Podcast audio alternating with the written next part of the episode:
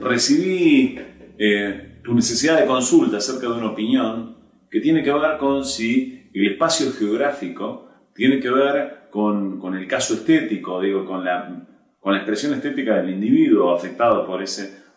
Y en verdad considerar que eso fuera así es como mínimo un exceso de determinismo. Digo, una sola variable no puede afectar al funcionamiento de un sistema complejo. Ahora, el sistema complejo, que tiene que ver con la idiosincrasia del individuo en relación con lo que piensa, con lo que cree, con su cultura, también tiene influencia con lo geográfico.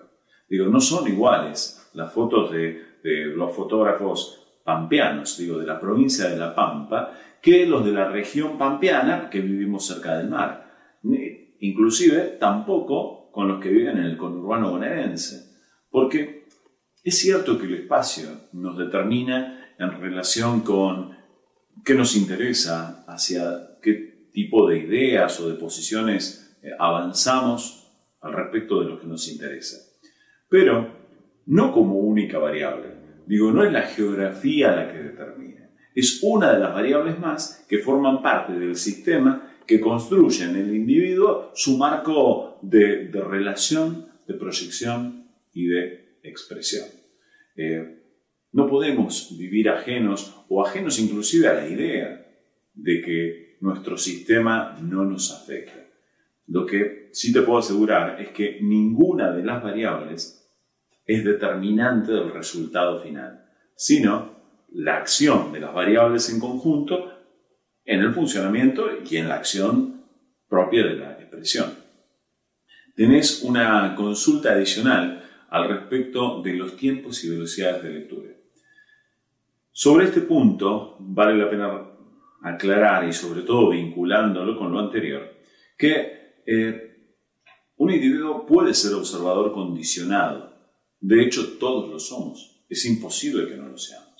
Vale la pena aclarar que un observador condicionado es aquel que tiene una motivación particular con respecto a la realidad que observa. Sea esto eh, desprecio, amor, disgusto, eh, placer, lo que fuera que lo vincule con eso. Ahora, todos tenemos una carga en relación con lo que observamos. Digo, no son las cosas también las que determinan tiempos y velocidades de lectura, como tampoco lo es el tono, el contraste. Eh, cuando hablo de tono hablo de clave, ¿sí? Eh, pero el contraste tonal y cromático que afectan a los tiempos y a las velocidades tampoco son como variable única causa del resultado final.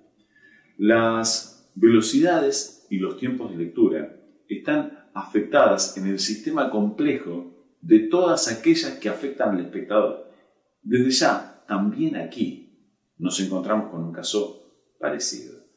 Una persona que viviera entre montañas o que viviera entre grietas, entre grietas verticales, imaginemos un conjunto humano que se le da por vivir en, grietas de glaciares.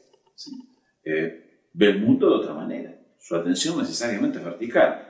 Del mismo modo que un pampeano dispone de todo el horizonte para mover su cabeza.